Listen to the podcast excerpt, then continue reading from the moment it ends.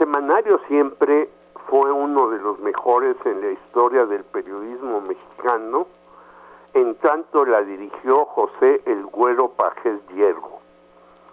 En la misma colaboraban izquierdistas como el adorador de la URSS, Vicente Lombardo Toledano, que el proguerrillero Víctor Rico Galán, al lado de los derechistas como Nemesio García Naranjo o el enloquecido priista Roberto Blanco Moeno. Su jefe de redacción fue el enorme Alberto Domingo. Las portadas eran luces gracias al comandante Antonio Arias Bernal. Pajés, junto con otros cuatro periodistas mexicanos, por cierto, habían entrevistado a Adolfo Hitler en la Segunda Guerra Mundial. Hace mucho tiempo que dicho semanario es infumable, ya que hay pocas firmas serias y a los colaboradores no les pagan durante años, según encomenzó mi gran amigo René Avilés Favila. En su más reciente número, una mala ilustración presenta a Claudia Sheinbaum con cinco símbolos nazis y únicamente se puede leer sí al principio y e al final, lo que muestra el temor a asumir sus posiciones de un impreso. Algo que trajo reclamos de los diferentes grupos judíos en México que ven eso como una forma de alentar a los grupos ultraderechistas, mi ley en el fondo y forma.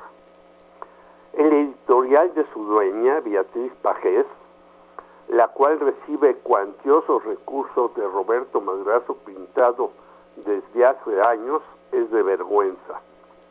Lanza la frase contra la que encabeza Morena en su afán presidencial no permitamos que gane, tomando partido claro por la oposición prianista. El PRD es un cascarón.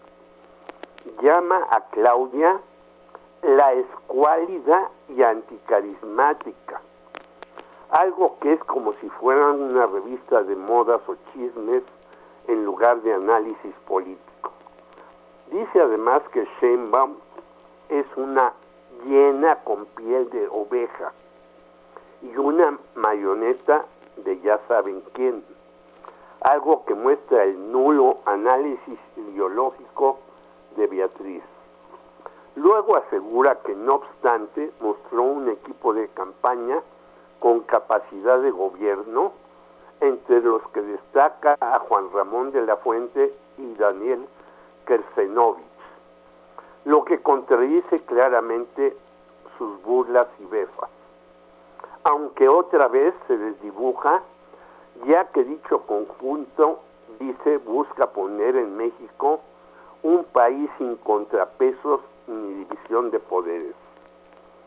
Tiene el valor de criticar a sus compañeros de andanzas contra la 4T, ya que asegura, la duda es si la oposición está entendiendo que hay una emergencia nacional. Lo que muestra que Xochitl Galvez no la está haciendo y los partidos que la acompañan, más los empresarios que la financian, están en babia o simplemente no tienen una propuesta o programa que ofrecer. Luego de sus disparates, Pajés corrigió su portada y puso una flor de buena voluntad, algo chusco. La comunista embosada, llama Claudia, ya se reunió con Ken Salazar y con el Consejo Mexicano de Negocios. ¿Serán tan tontejos dichos personajes? La publicidad del seminario es del doctor Simi y el Consejo de Empresarios.